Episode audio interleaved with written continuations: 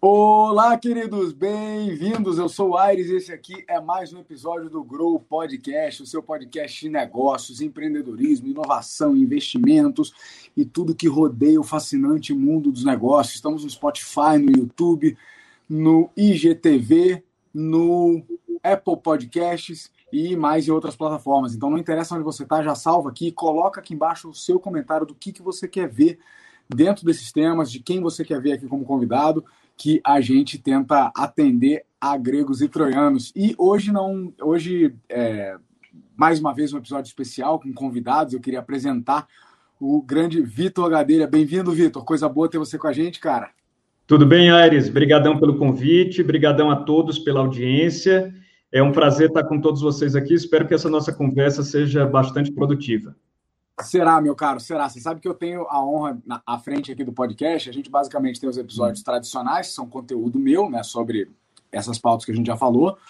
Uhum. Negócios, empreendedorismo, inovação, investimentos, startups, estratégia. E uhum. a gente tem os episódios especiais com convidados como você. E agora, nessa última temporada, a gente tem uma safra muito, muito boa de convidados. Gente que fez e faz coisas grandiosas, que está à frente de projetos relevantes e coisas impactantes uhum. na sociedade. E hoje não é diferente. Então, estou muito feliz de receber você. A gente sabe do, do aperto da agenda, né? Porque não só você está à frente de uma startup de respeito, mas você está numa época complicada que você já vai explicar um pouquinho por que essa época é um pouco difícil para vocês. Mas ainda assim, você cavou um espacinho, foi legal de, de dar certo para falar com a gente. Gente, antes de passar a bola para o Vitor, deixa eu só comentar com vocês. O Vitor é um, um, um, empreendedor que apareceu aí no meu radar há algum tempo atrás, quando a gente estava estudando a viabilidade de investimento na empresa dele. Uhum. E, e ele tem um negócio que é muito peculiar, deveria ser mais óbvio, né? A gente deveria estar tá pensando nisso antes, mas por algum motivo poucas pessoas pensaram, e que vocês vão ver que é a dor de todo mundo. Todo CPF no Brasil, ou pelo menos é, é boa parte deles, tem a dor que a, a empresa do Vitor soluciona ou se propõe a solucionar. Então, eu vou deixá-lo se apresentar, mas é, eu fico muito feliz de trazer aqui para vocês sempre empreendedores diferenciados, de diversas áreas e segmentos diferentes. Né? A gente não se limita a um tipo de, de empresa ou de organização. Tem as online, as offline, as digitais, as, as, as, as não digitais, tem da economia tradicional, tem da nova economia. E você, Vitor, você vai poder falar um pouco disso. Você representa um negócio que é tecnológico, é inovador, mas uhum. resolve um problema que é mais velho que andar para frente, né? Exatamente, é isso mesmo. Coisa boa. Então vamos começar entrando no papo e você já, já, já se apresenta. Primeiro, quem é o Vitor e né, como que ele chegou aqui? Quem é o Vitor e quem é a IRBot? Fala para gente. Perfeito, então. Bom, Aires, é... eu sou advogado tributarista há quase 10 anos né? É, e por conta dessa minha especialidade, eu sempre lidei muito com questionamentos de amigos e familiares na época da declaração de imposto de renda, né? Então todo mundo vem perguntar por que que fez isso, que que, como que faz aquilo, como que declara um determinado investimento que fez no exterior, como que é, é, põe um determinado rendimento que sofreu uma retenção em duplicidade, etc. E assim, sempre eu fui muito familiarizado com essa dor que as pessoas têm né, na hora de declarar imposto de renda. Mas, durante boa parte da minha carreira, é, imposto de renda pessoa física não foi o meu foco, né? Eu tinha uma consultoria, tenho até hoje, né, uma consultoria especializada em, em recuperação de créditos fiscais para empresas, né? Empresas normalmente de médio ou grande porte. E, mas assim, sempre que eu podia, né, eu ajudava e via uh, isso acontecendo. Em 2019, né, na época da declaração de imposto de renda, teve um, um episódio marcante que aconteceu com a minha esposa. Né? Eu cheguei em casa e ela estava literalmente chorando, assim, puta da vida, porque estava ralando para conseguir declarar o imposto de renda dela, sendo que ela só precisava declarar porque ela tinha feito uma operação minúscula em bolsa de valores, comprado assim meia dúzia de, de ações de uma companhia só no ano anterior, e por causa disso ela era obrigada a, a declarar. E estava lá ralando, quebrando a cabeça e tal. Nesse momento, eu ainda não tinha tido a ideia, né? Eu ajudei, resolvi o problema dela, fiz a declaração, é, mas coisa assim de mais ou menos duas semanas depois, né, veio o insight. Opa, por que, que não existe uma forma mais fácil de, de, de se fazer declaração de imposto de renda no Brasil? Por que, que é tão difícil declarar? Porque o povo fica assim, Sempre nos meses de março e abril, é um monte de dúvida, é todo mundo falando, é ninguém se entendendo, é isso e aquilo, e o povo é, sem saber aquela trava. Um desespero, né, Vitor? É, um desespero, é um desespero né? né, cara? Exatamente. E, inclusive, eu sempre notei muito o problema logístico né, que os contadores enfrentam nessa época. Porque o contador ele está acostumado a ter os contratos dele mensais, né? Que normalmente são pequenos empreendedores, pessoas que têm que todos os meses enviar suas, suas obrigações fiscais. E aí, quando chega a época de declarar imposto de renda, ele tem um pico de demanda que ele não está acostumado a atender. Né? E ele acaba não conseguindo atender tão bem, né? acaba ficando numa posição muito passiva em que é o cliente que tem que ficar lá enchendo a paciência dele para ver se a, a, as coisas saem. Então, assim, as reclamações em relação a essa situação, que não é culpa dos contadores, mas é, é do contexto todo que, que eles vivem, né, também foi uma coisa para a qual eu sempre tive muito atento. E aí eu tive a ideia que, num primeiro momento, não foi exatamente o que a gente tem hoje. Né? A ideia original foi de fazer um chat, tá? automático, totalmente robotizado, em que o, um atendente virtual, né, um assistente virtual, iria fazendo perguntas para o usuário, né, e o usuário iria respondendo, de modo que no final ele desse todas as informações e enviasse todos os documentos para fazer a declaração de imposto de renda dele. Né? Na ideia original já estava o conceito né, de um robô que pegaria todas essas informações, inseriria no programa da Receita Federal, tá? e no final essa declaração, evidentemente, iria ser revisada por um contador e por um advogado, né, para se certificar de que está tudo ok e enviada para a Receita Federal. E aí, em maio de 2019, eu comecei a trabalhar nessa ideia, mais ou menos maio, junho, eu comecei a trabalhar na ideia do chat.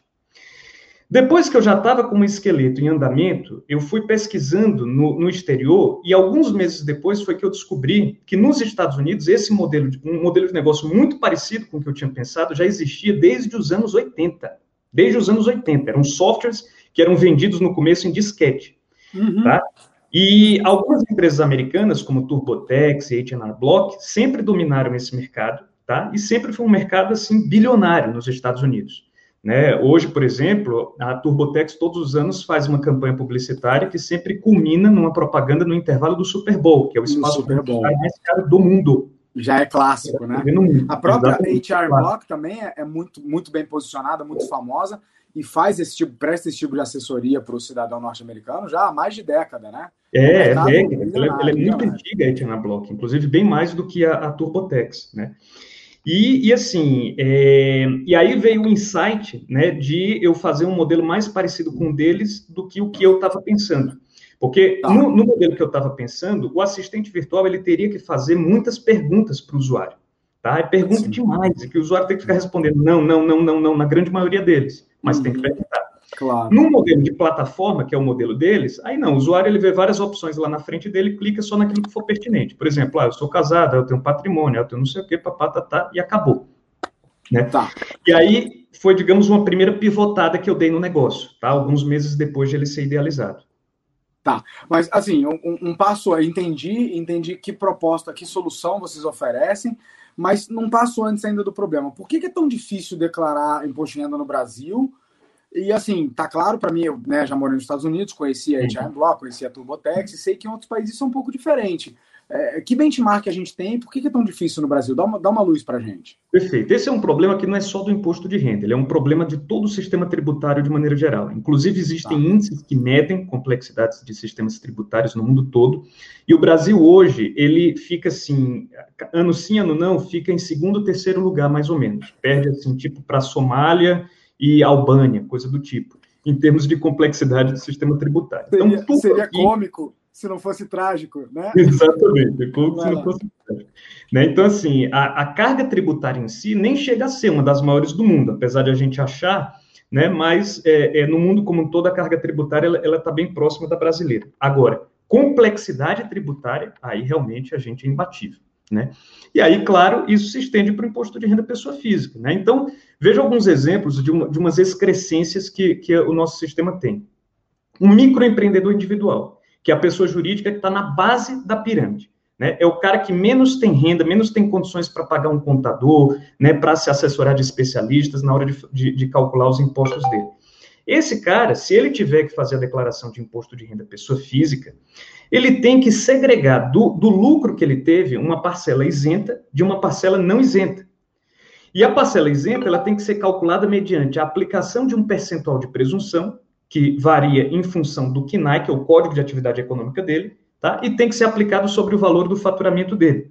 Então, ele tem que calcular o faturamento, ele tem que calcular o lucro e tem que calcular né, a, a, parcela isenta do, do, lucro dele e depois declarar isso no PGD, que é o Programa Oficial da Receita, numa série de formas diferentes.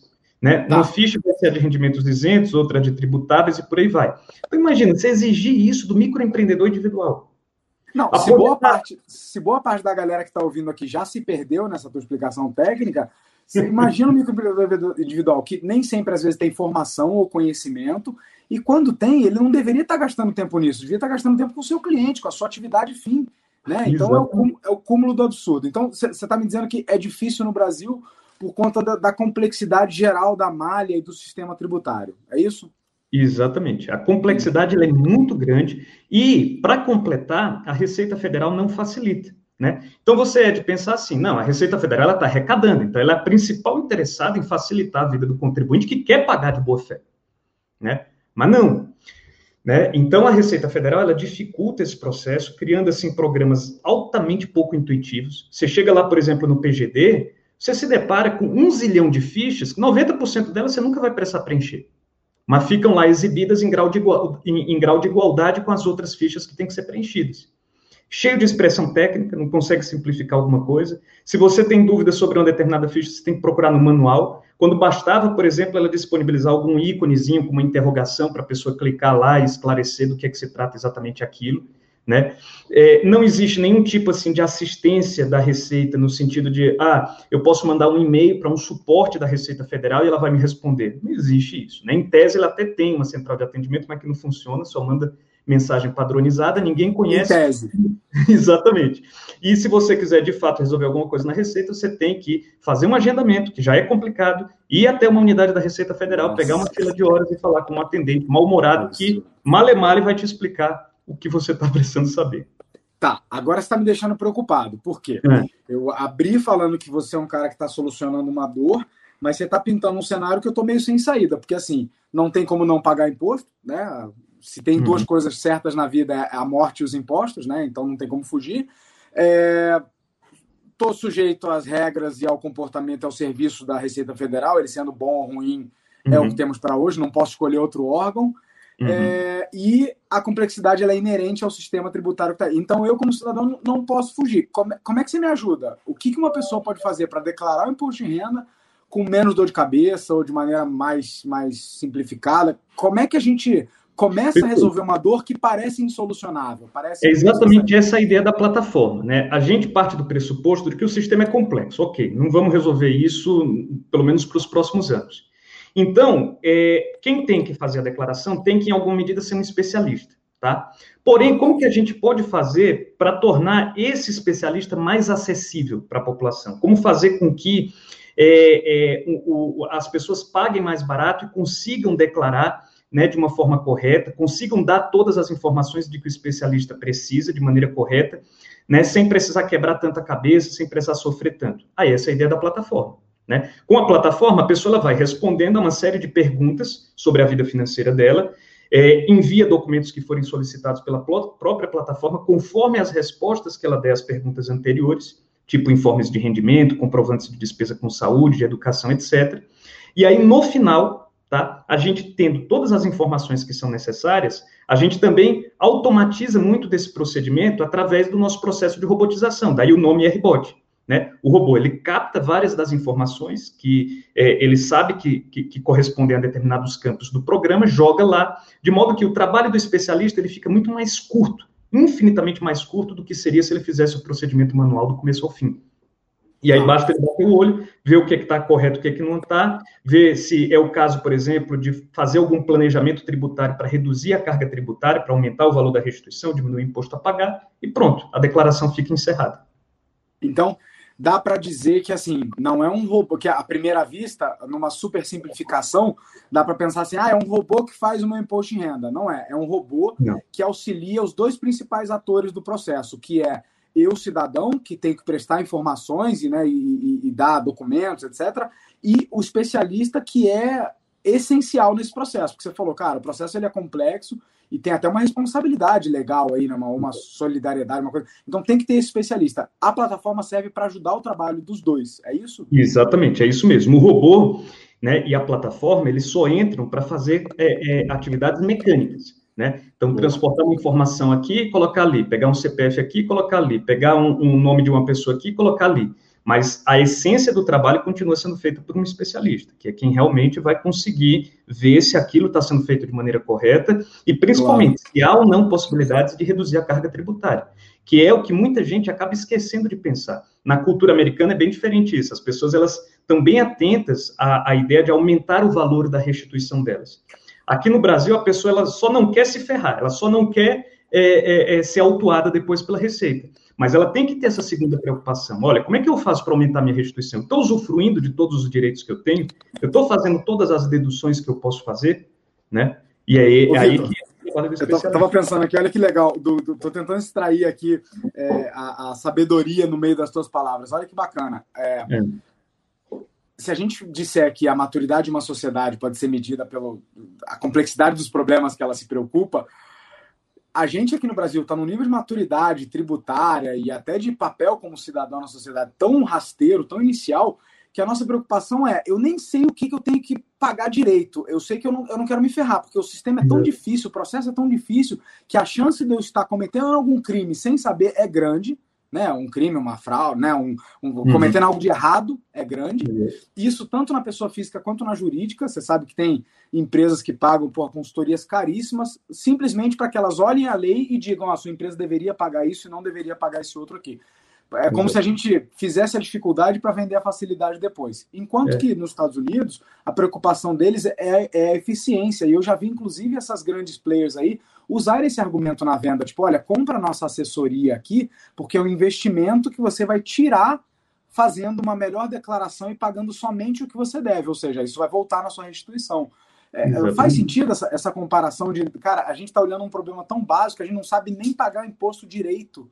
Pois é, faz todo sentido, entende? Assim, a gente fica nesse nível, e não é só o contribuinte pessoa física, não. Como você mencionou, o empresário também, eu lido muito também com os empresários, a preocupação maior deles é, olha, eu não quero ser autuado, eu não quero que uma fiscalização venha aqui e, e me meta autuação. Né? E a gente é que tem que convencê-lo de que ele também tem que ter uma outra preocupação, que é de reduzir a carga tributária dele ao máximo. Uhum. Os Estados Unidos estão tão mais avançados em relação a gente quanto a isso, que, para você ter uma ideia, Hoje lá existem determinados serviços, inclusive tem uma empresa bem interessante que faz isso, se chama Keeper Tax, que ela consegue monitorar a sua movimentação financeira na sua conta, seu extrato bancário, ela tem acesso ao espelho do seu extrato bancário, e ela consegue ir te avisando através de alertas, né, sobre despesas que são dedutíveis e que, portanto, têm que ser registradas lá para a hora de a pessoa fazer a declaração de imposto de renda dela.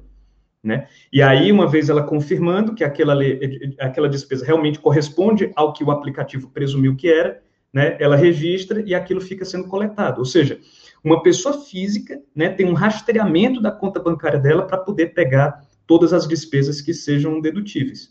Né? E, e você vê se compara com o nível em que a gente está, né? Pra, uh, uh, comparado com isso. Hoje, por exemplo, a gente mal consegue esse espelhamento, né? Porque os bancos eles são muito poucos é, eles não liberam as APIs, são pouquíssimos aplicativos, né, empresas que têm acesso a APIs dos grandes bancos, né, de modo que, ainda na iniciativa privada, a gente já trava o processo, porque não consegue todas as informações necessárias para prestar esse tipo de serviço.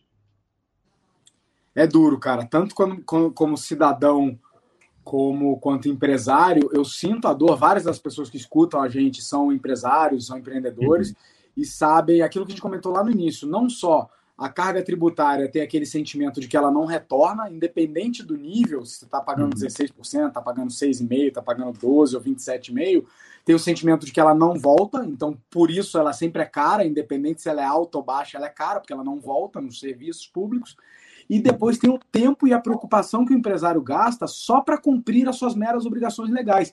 E está sempre com aquele sentimento de, cara, eu não sei se eu tô, se eu tô em compliance com a legislação ou não eu não sei se, se a maneira que eu né, é, declarei, arquitetei aqui meus cursos e tal, se ela está correta. Porque o sistema é complexo, e esse sistema não estamos falando do software, estamos falando todo o arcabouço. Né? As regras são difíceis, não tem suporte adequado, e você tá sempre naquela de, ó, é, salvo engano, tem cinco anos para trás, né, que os caras podem te pegar. Eu conheço Exato. empresários que, cara, dormem com medo, qualquer hora pode chegar a ligação da Receita, sem fazer nada de errado. Então é Exato. muito complicado, né, cara? É muito complicado. E, e conta para mim, e esse. esse você, você ia falar um pouquinho, essa maneira de, de fazer sem quebrar a cabeça, o que, que você sugere para gente? Perfeito, assim, hoje a, o objetivo da, da, da, plataforma é justamente fazer com que esse quebrar a cabeça não aconteça. É, é, assim, é fazer com que não seja você, né, que é um empresário, que é um trabalhador, que é, é, é trabalha na área de saúde, que não tem nada a ver com o sistema tributário, que você tenha que conhecer um monte de regrinhas complicadas, do tipo assim, ah, a, a minha empresa, a, a, o meu MEI, ele tem um percentual de presunção específico, porque o KNAI dele é tal a, a minha possibilidade de isenção como aposentada é de até tanto, porque isso. A ideia é, você não tem que saber esse tipo de regra. Dê as informações, tá? Que um especialista que vai fazer a, o cálculo para você, né? Usando tecnologia para tornar esse serviço mais acessível. Tá? Então, o objetivo é isso. Inclusive, eu acho que é essa a tendência, tá? Eu não acho, é, talvez fosse até o, o, próximo tópico aí que, que você vai falar, que assim, no futuro a gente tenha um sistema tributário muito mais simples, tá? É, do tipo assim, ah, o sistema ele vai ser 100% automatizado, as pessoas não vão mais precisar elas mesmas recolher os impostos, porque nas próprias transações financeiras que vão ser eletrônicas, os impostos já vão ser recolhidos automaticamente. Eu até acho que isso vai acontecer, mas eu ainda acho que muita coisa vai permanecer um pouco complicada, porque a complexidade do sistema tributário ela não decorre tanto apenas da ineficiência do governo, tá? Ela é agravada pela ineficiência do governo. Mas o grande motivo de qualquer sistema tributário ele ser relativamente complexo é que existe um constante jogo de cão e gato entre o fisco e o contribuinte. Se o fisco ele simplifica muito o sistema tributário, o contribuinte consegue escapar dele. Então imagina que, por exemplo, do dia para a noite, hoje, fosse, acabassem todos os impostos tá? de pessoa jurídica ou de pessoa física, e sobrasse só o imposto de renda pessoa física. Até seria relativamente justo, né? Porque no final das contas, olha, vai, vai incidir sobre a renda que a pessoa tem no final. É, numa situação como essa, o que é que aconteceria? As pessoas que tivessem maior renda e, consequentemente, tivessem que pagar mais imposto de renda, iriam manter as suas riquezas nas empresas, tá? E iriam acabar conseguindo, né, de alguma forma, né, é, fazer as despesas em nome da pessoa jurídica em vez de ser em nome da pessoa física. Diante desse cenário, o que, é que o governo tem que fazer? Ele tem que tributar também a pessoa, a pessoa jurídica.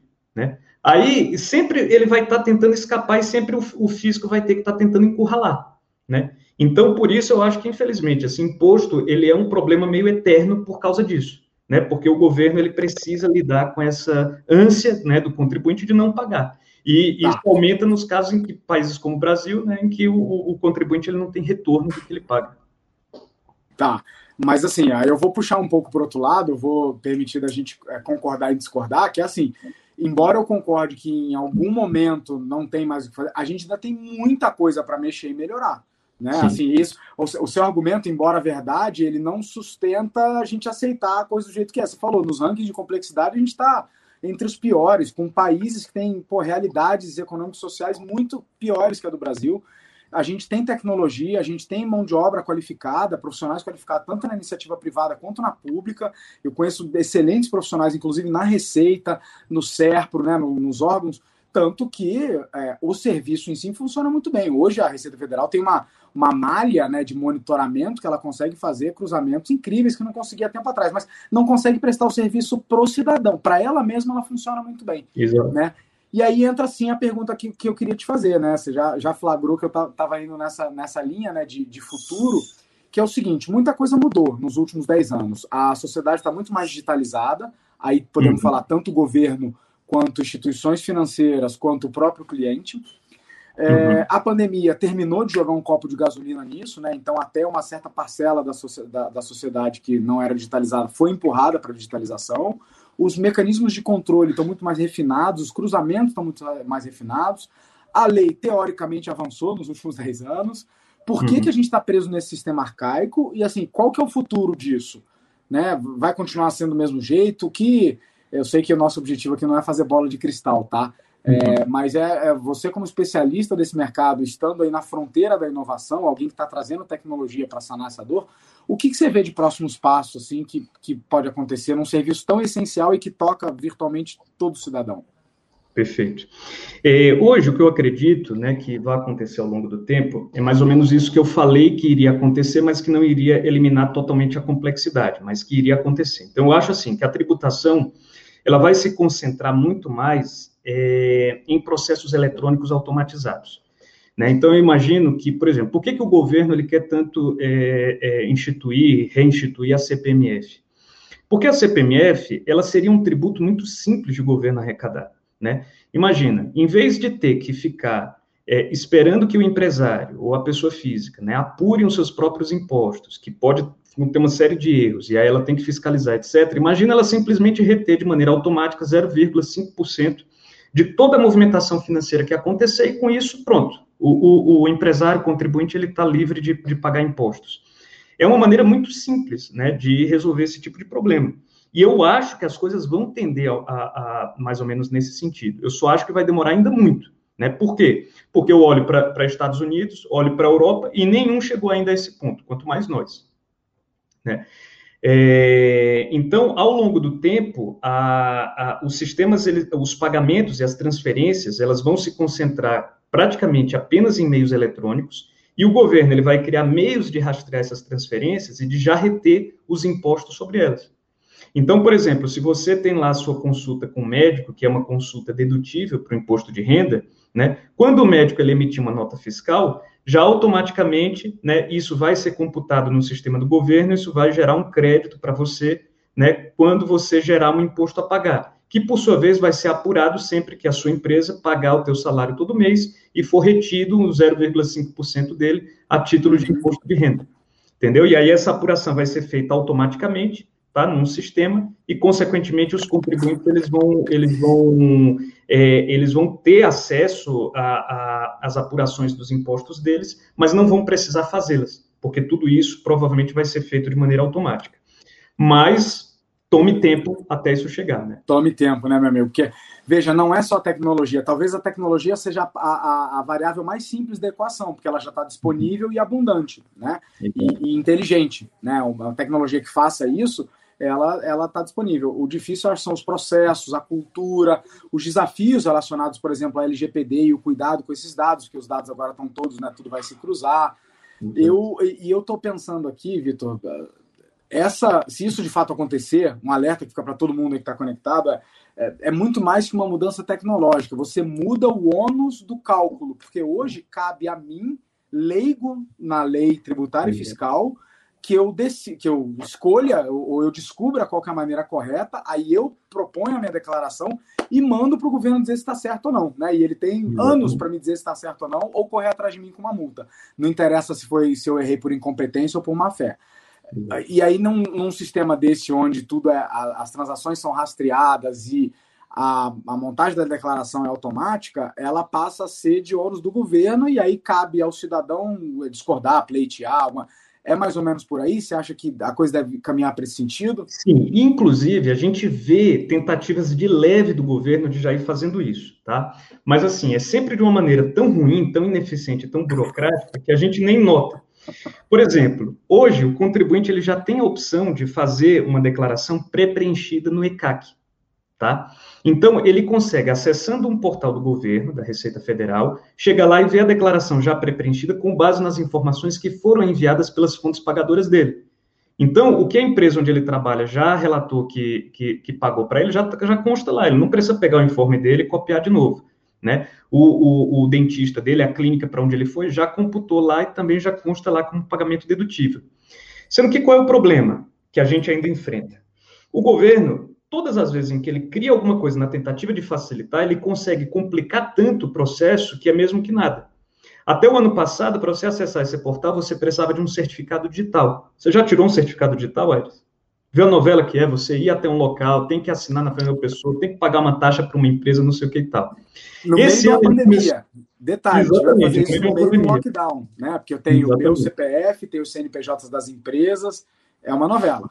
É uma novela. Aí agora ele criou uma outra coisa que dispensa o certificado digital que é um modelo de autenticação online, mas assim, que também é uma novela, né? Você tem que tirar foto sua, tem que tirar foto de perfil, ele tenta fazer o que os bancos digitais fazem, mas daquele jeito lá da Receita Federal. Aí o sistema trava não sei quantas vezes, você não consegue completar, não consegue fazer nada, entendeu? Mas assim, a tendência é essa, que daqui, sei lá, uns 20 anos, a, a, a Receita ela consiga ir mudando o modelo para que o cálculo, a apuração do tributo, ela não seja um papel do contribuinte, sim da Receita.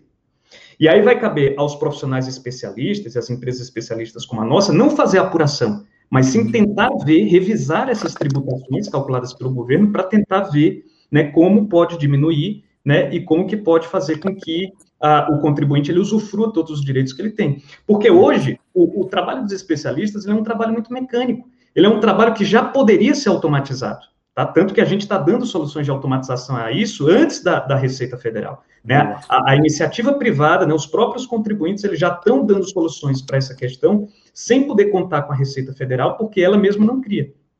E aí, um dia, quando ela criar, aí sim, o trabalho nosso, como especialistas, vai passar a ser o de buscar mais direitos, né? o de tentar fazer com que o contribuinte ele consiga usufruir mais dos benefícios que a lei dá a ele.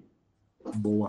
Você falando aqui, me, me, me recordei, assim, cabe uma menção, porque muita gente fala, ah, eles mantêm o sistema assim é para privilegiar ou justificar os contadores. Os contadores são tão vítimas desse sistema arcaico quanto qualquer outro, uhum. porque aí ele tem um trabalho de baixo capital intelectual, baixo valor agregado, uhum. briga de preço, um trabalho mecânico, né, uma relação com o cliente pô, conflituosa de me dar documento aqui, me dar documento ali. São poucos os contadores que eu conheci, né, pelo menos não posso falar por todos, mas que conseguem agregar de fato, né, trazer o que eles gostariam de trazer para a mesa, que é opções, né, pensar um pouco mais estratégico, que acaba ficando preso na dificuldade do operacional.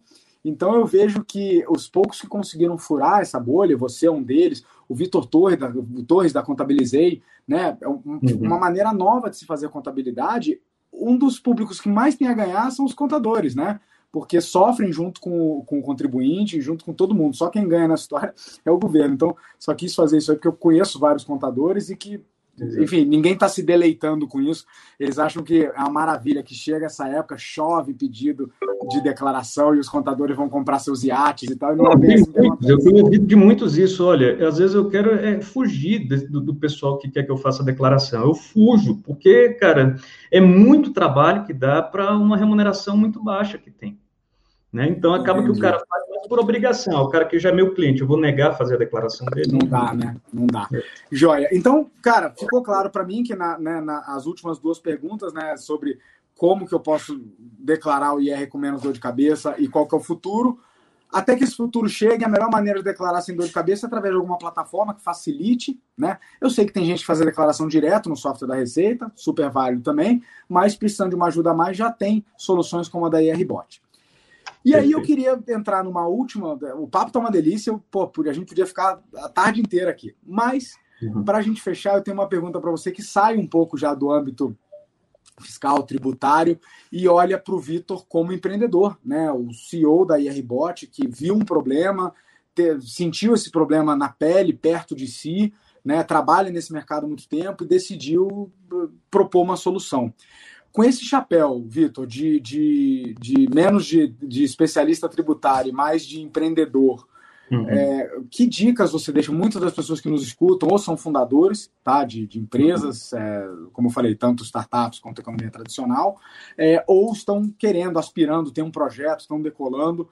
E essa fase é uma fase difícil, de pô, que problema eu acho, como é que eu acho um problema tão óbvio. E você pegou um problema que estava na cara de todo, que está na cara de todo mundo. É, o uhum. que, que você pode deixar de lição, de recomendação, de inspiração para quem está nessa jornada, talvez um pouquinho para frente, talvez um pouquinho para trás, de achar um problema e lutar para construir ou propor uma solução para ele e empreender com isso. Perfeito. Uma coisa que eu ouvi recentemente, eu não lembro de quem, não vou poder dar os créditos, é, foi algum guru aí, eu acho que americano, da, de, área empresarial, foi o seguinte: olha, a finalidade de um carro não é consumir combustível. A finalidade do carro é levar uma pessoa de um lugar para o outro. Da mesma forma, a finalidade da empresa não é de uma empresa, qualquer que seja ela, tá? Não é lucrar, não é o lucro. A finalidade de uma empresa é resolver um problema, é aumentar o nível de bem-estar da sociedade resolvendo aquele problema. O combustível de uma empresa é o lucro. Da mesma forma, então, que a finalidade de um carro não é não é consumir combustível, mas o combustível, tá? É o que faz, o que permite, o que estimula o carro a chegar eh, de um ponto a outro. O lucro é justamente o que estimula a gente a chegar de um ponto a outro. Mas o nosso foco é a solução do problema. Quando a gente se concentra na solução do problema em si, tá? No usuário final, não tem jeito, a gente sempre vai conseguir, de alguma forma, ter uma boa performance. E é exatamente isso que eu procuro fazer. Né? Eu procuro assim, olha, vamos dar aqui ao usuário a melhor experiência possível. Uma coisa que me irrita muito nas empresas brasileiras é, primeiro, o quanto elas são burocráticas, tá? Em segundo lugar, o quanto a, a, o suporte delas é ruim, né? Então, tenta, tenta marcar um exame. Numa grande rede, na Fleury, né, na Mais, tenta marcar um exame. Você vai ver a quantidade de coisa que você vai ter que fazer né, para poder marcar um mísero exame em que você vai estar tá pagando para a clínica para ela receber. Então, na minha opinião, assim, quando você se concentra na experiência do usuário e você tem essa, essa visão de que o usuário ele tem que ter a experiência mais simples, a mais fácil, a mais rápida possível, não tem jeito. Qualquer que seja o seu negócio, ele muito provavelmente vai dar certo. A questão é o tempo. A questão é quanto tempo ele pode dar certo. Mas que vai dar certo, se você está seguindo esse princípio, eu acredito que vai. Cara, que aula, hein? Que aula, você tem razão. E, e, sabe que tem um negócio engraçado? É, essa barra da nossa expectativa como usuário de querer tudo mais simples, mais fácil na ponta da, da, da, dos dedos, ela vai ficando ainda mais, ela vai subindo conforme outros serviços nos permitem isso. Então, uma vez que você usa o Uber, você quer tudo no padrão Uber, você quer tudo na sua mão, fácil, ele não deixou de ser seguro nem, nem nada por conta da facilidade. Então você sabe que a Receita, por exemplo, pode prestar um serviço ainda tão seguro, ainda tão amparado pela lei, só que muito mais fácil, mais orientado. É só uma questão do usuário, do cliente, nesse caso, o cidadão, estar no centro, né? Então acho que a uhum. gente ainda tem muito dessa mentalidade para aprender. E te agradeço, cara, porque essa pepita aí foi, foi pesada para os empresários aí. Dá uma pensada, botar o cliente sempre no centro, né? Fazer as coisas da maneira mais fácil e conveniente para ele. É esse, é esse o recado? Exatamente, é lembrar que, olha, a sua finalidade não é você, a sua finalidade é o cliente, tá? O, o lucro que você recebe é o seu estímulo. Pense no lucro como é um estímulo, né? Mas você tem que, você está aumentando o progresso da sociedade ao resolver esse problema. A nossa finalidade, eu acho que é de todo mundo, é isso, é contribuir com o bem-estar geral, né? É e nós, empresários, contribuímos com o bem-estar geral resolvendo esse tipo de problema. Problemas que as pessoas enfrentam no dia a dia delas. Excelente. Meu caro, só me resta agradecer. Obrigado de novo pelo teu tempo, pela sabedoria, por compartilhar um pouco da tua história e das tuas lições com a gente. Pessoal que gostou aí, aonde que te acha? Onde que acha aí a Ribot? Estamos chegando na época, aliás, né? Aquela época, maravilhosa, aquela época maravilhosa do ano, né? Estamos chegando. Exatamente. Estamos nessa época maravilhosa agora aqui na gravação. Conta lá. www.irbot.com.br tá? Se acessando lá, você já vê, tá tudo bem intuitivo, né? Tem um atendimento também disponível por WhatsApp a qualquer momento, qualquer atendente nosso responde rapidinho. Dúvidas é só tirar por lá. Maravilha. Cara, obrigado aos ouvintes. Muito obrigado pela audiência de vocês. Deixa aqui agora o teu comentário, o que você aprendeu, o que você tirou dessa conversa bacana com o Vitor é, e o que você quer ver aqui nos próximos episódios e a gente vai estar tá de volta com só com um convidado brabo, extraindo o máximo de lições para a tua carreira e para o teu negócio. Vitor, obrigado, até a próxima. Obrigado, Aires. Obrigado Valeu, a todos, pessoal. então, prazer. Um abraço, Grow. Valeu.